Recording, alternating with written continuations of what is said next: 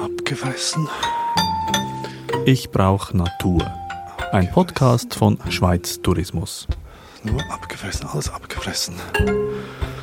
Boah, diese gefräßigen Wattländer Kühe hier. Alles abgefressen. Mit Thies Wachter und Beat Fischer. Beat, hier ist alles abgefressen. Hast du irgendeine gefunden, die nicht abgefressen ist? Ja, wunderbar. Sie blüht.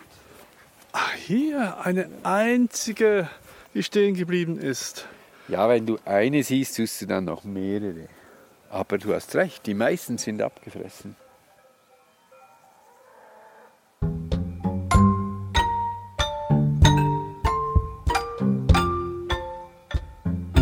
Tis, jetzt musst du aufpassen, wir gehen durch diese Blocksteine, diese Kalksteine und da ist es manchmal gefährlich, weil es Löcher hat und man kann hinfallen. Aber das sollte so gehen.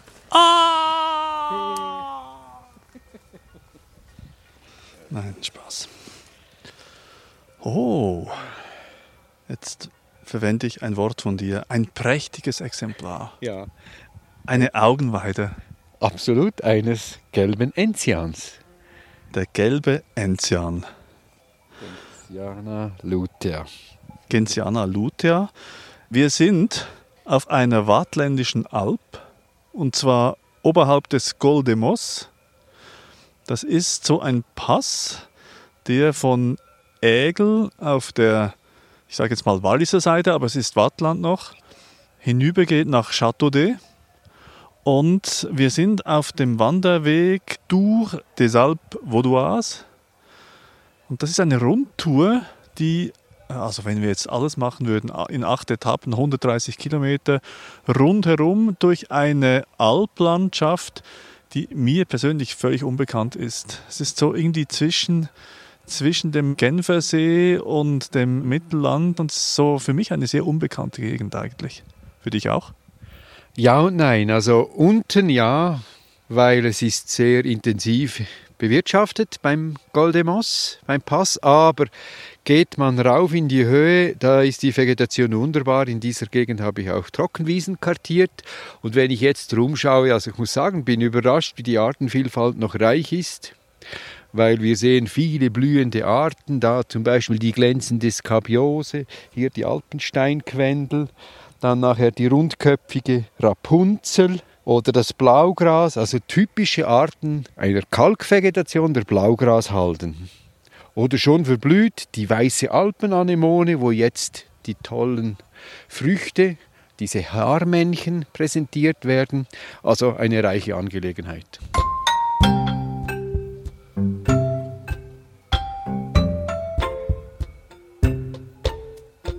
Wenn man weiterblickt, sieht man die Schneeberge des Unterwallis. Man sieht auch die Schneeberge in Richtung Les Diablerets, wo übrigens diese Wanderroute auch durchführt.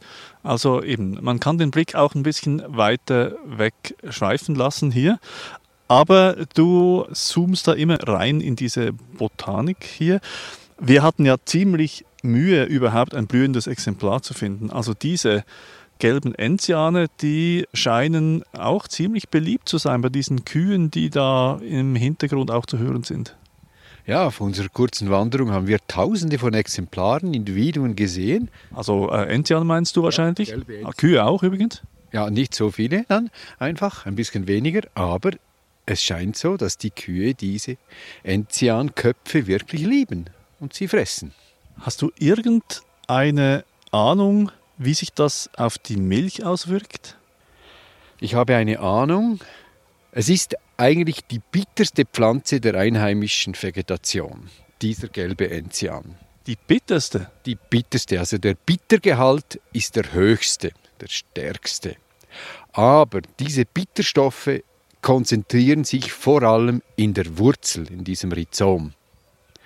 Daher sind die oberirdischen Pflanzenteile wohl gar nicht so bitter und ich würde mal sagen, das merkt man bei der Milch dann nicht an. Oh, ich habe übrigens, jetzt kommt mir hin, ich kann einen kleinen Vergleich machen. Ich habe in der Literatur gesucht, wie bitter ist denn dieser Stoff und habe eine kleine Rechnung gemacht. Jetzt muss ich meine Notiz hervornehmen. Dazu muss man sagen, dass Zahlen auch so ein Hobby sind von, von Beat. Er liebt Tabellen und Zahlen und Rechnungen und so. Also, schauen wir es an.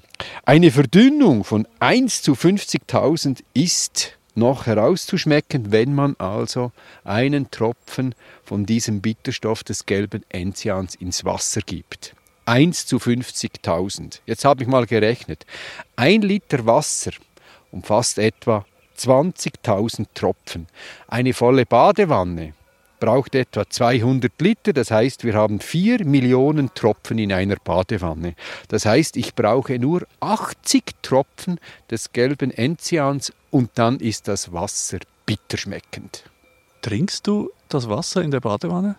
Ich tauche manchmal in der Badewanne. Von Trinken würde ich also nicht sprechen.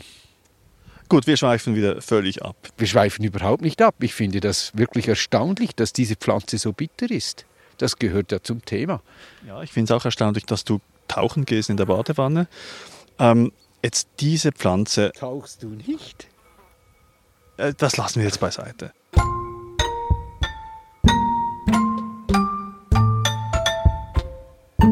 Jetzt müssen wir schon ein bisschen, wenn ich schon sage, ein prächtiges Exemplar und ein, eines, das stehen geblieben ist, dann müssen wir das schon ein bisschen beschreiben, oder? Ja, unbedingt. Also die Pflanze wird vielleicht so 1,50 Meter hoch und sie ist extrem robust. 1,50? 1,50 Meter. Also die ist jetzt etwa einen knappen Meter. Ja, aber hier ist sie abgefressen.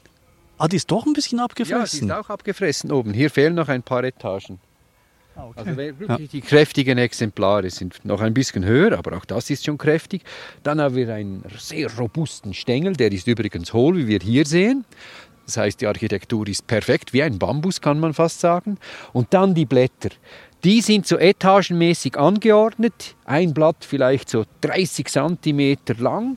Und ich gehe jetzt ein bisschen in die Knie, damit ich es besser zeigen kann. Dann hat es so typische Nervaturen, das sind diese Linien, fünf bis sieben Linien, so bogig. Das macht eigentlich das Blatt aus. Und das Blatt ist elliptisch. Und das ist das typische Merkmal für den gelben Enzian. Die Blätter sind immer gegenständig angeordnet, das heißt immer zwei nebeneinander. Warum betonst du das so?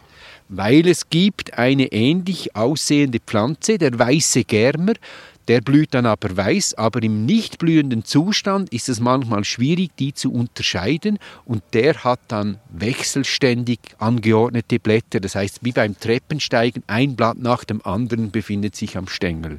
Wieso muss man die unterscheiden können? Oh, weil der weiße Germer sehr giftig ist. Also der wird zum Beispiel als Brechmittel benutzt oder eingesetzt. Und das ist dann schon eine ganz andere Angelegenheit, währenddem der gelbe Enzian ja eine Heilpflanze auch ist. Also unterscheiden auch die Kühe das? Das ist eine Frage, die ich dir so eigentlich nicht beantworten kann. Aber was ich weiß, ist, dass Kühe sehr empfindlich sind. Die wissen eigentlich genau, was sie essen und wie viel von was. Also wenn es ihnen nicht bekömmlich ist, dann lassen sie es sein. Und die brauchen natürlich solche Heilpflanzen ebenfalls.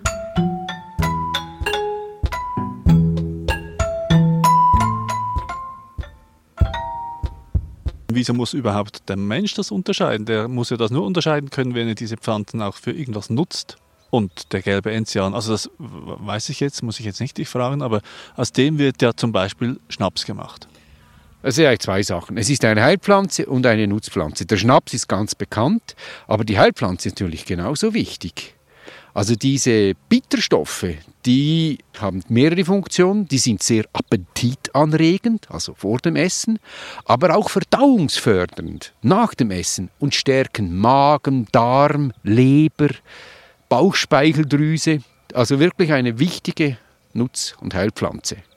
Währenddem der Enzian natürlich mehr ein Genussmittel ist. Also der Enzian als Schnaps. Also der Schnaps, der typische Schnaps besteht aus den Wurzeln des gelben Enzians. Es gibt auch noch andere Enziane, die man für die Schnapszubereitung einsetzt, aber typisch ist ganz klar der gelbe Enzian. Apropos appetitanregend. Es ist ja so, dass die Kühe, du hast vorher gesagt, dass die Kühe sehr genau wissen, was ihnen bekömmlich ist, was sie fressen. Da kommt ja ein ziemlicher Cocktail an Alpenkräutern zusammen. Am Schluss in dieser Milch auch, oder? Und es ist ja so, dass äh, diese Milch, das ist auch eine Spezialität jetzt hier auf diesen, auf diesen Wattländer Alpen und vor allem etwas unterhalb des Goldemos ist äh, Letiva. Und Etiva ist auch ein ganz berühmter Käse, sehr ähnlich wie, wie Greyerze.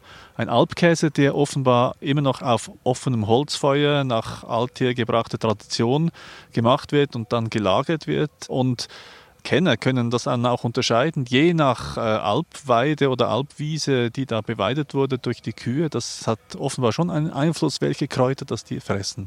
Das nehme ich an. Und wenn man mit den Käsen spricht, gut, die sind natürlich befangen, die bestätigen das. Dass so ein Alpkäse mit einer reichen Flora ganz anders ist als ein Käse aus dem Mittelland. Kann man übrigens äh, in verschiedenen Alphütten hier auch degustieren machen wir dann vielleicht nachher, wenn uns der Appetit äh, angeregt wurde durch Beats Schilderungen des gelben Enzians. Ja, du willst die Blüte noch ein bisschen näher anschauen. Genau. Ja, die Blüte ist wirklich schön. Schau mal. Hier sternförmig, würde ich sagen. Sehr gut, das würde ich auch sagen. Fünfzählig, du siehst, fünf gelbe, goldgelbe Kronblätter und dann fünf Staubblätter, die männlichen Teile und dann den Fruchtknoten und am Ende des Fruchtknotens die Narbe, die zweigeteilt ist. Das sehe ich. Und die wird irgendwie immer größer und ja. die Blütenblätter immer kleiner. Das sehr gut ist, weil sobald diese Blüte bestäubt worden ist, also sie bietet den Insekten, Hummeln, Fliegen, Wespen, hier haben wir eine tote, Nektar an, dann vergrößert sich diese Fruchtknoten und er wird zu einer Kapsel und die wird vielleicht so 5, 6 cm groß. Und eine nehme ich jetzt weg, ist eine Etage weiter oben. Hier haben wir 30 solche Kapseln, öffne die und im Innern dieser Kapseln sind dann die Samen, hier sind sie noch grün. Ich öffne sie ein bisschen und du siehst, das sind so Scheiben, vielleicht 100 Scheiben, also 100 Samen rund, im Zentrum ist dann der Samen und die sind geflügelt und wenn sie dann reif sind, dann öffnen sich diese Kapseln und der Wind breitet diese aus.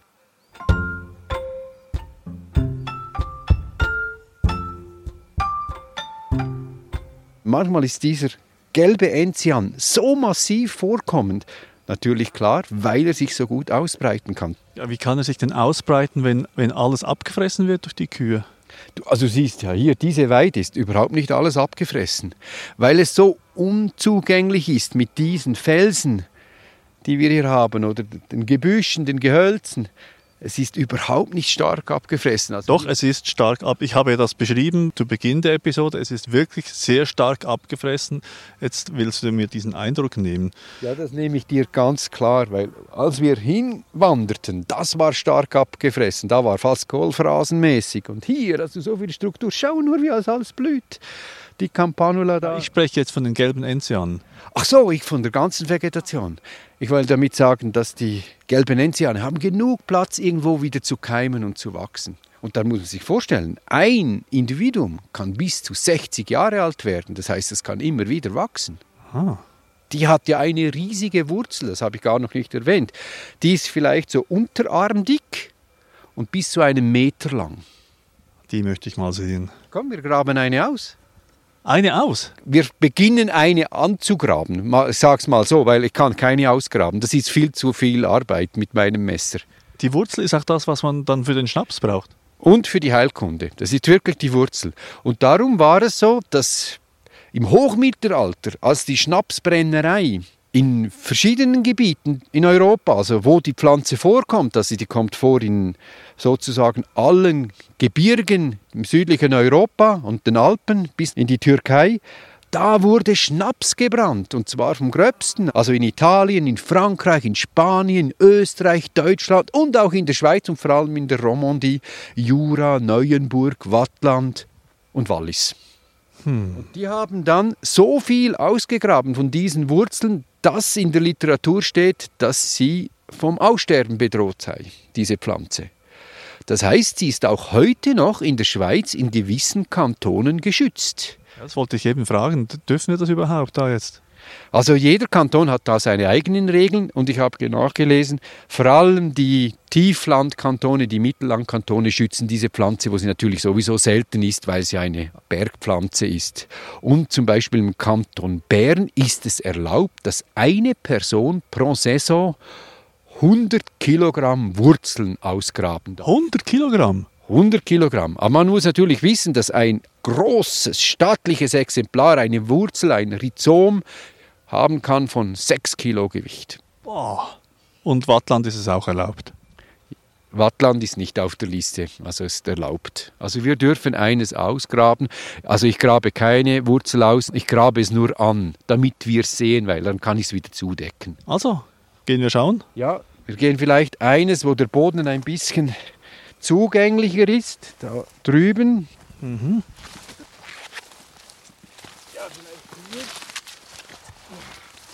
So, ich nehme das Messer.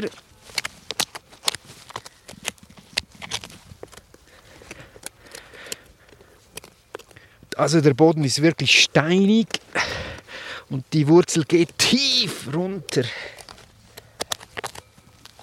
Aber siehst du schon was? Ich habe jetzt vielleicht 10 cm. Ja, geschafft. Es wird also ziemlich dick. so wie eine, eine, eine Karotte sieht es aus, so.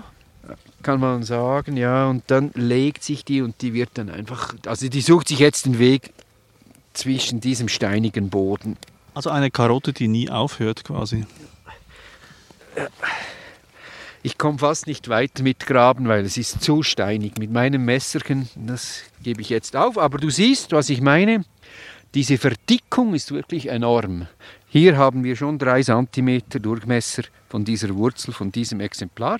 Und ist wahrscheinlich eher ein jüngeres Exemplar, nehme ich mal an? Ja, würde ich Kleineres? auch Ja, genau, würde ich auch sagen. Sie beginnen so ab zehn Jahren mit der Blühphase.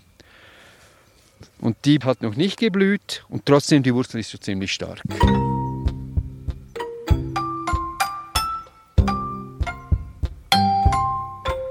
Und da dieser Schnaps, ist der eigentlich bekömmlich? Ich glaube, ich habe das noch nie getrunken. Du hast wohl keine Magenprobleme oder dir fehlt die Appetitlosigkeit? Mhm. Ja, also es ist einfach bitter. Es ist wirklich eine bittere Angelegenheit. Es hat auch Zuckerstoffe drin. Also übrigens, der, der Alpenbitter, der hat das auch drin. Ja, du hast das schon oft getrunken. Die, Ach ja? Ja, jetzt kommt es mir in den Sinn.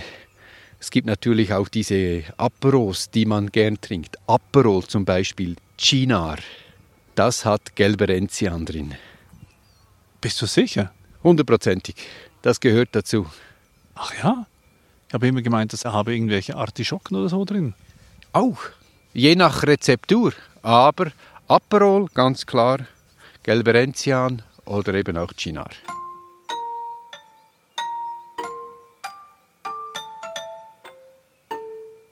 Du tendierst so ein bisschen zu Pflanzen, aus denen man Schnaps herstellen kann. Also wir haben den Wermut besprochen aus dem Jura, beziehungsweise den Absinthe. Und hier jetzt im Wattland der gelbe Enzian. Als nächstes kommt auch wieder so eine Schnapspflanze. Nein, aber eine ziemlich tödliche Pflanze. Und wir gehen dafür in den Kanton Bern. Zwei Gramm sind tödlich von dieser Pflanze, die wir uns genauer anschauen. Hm.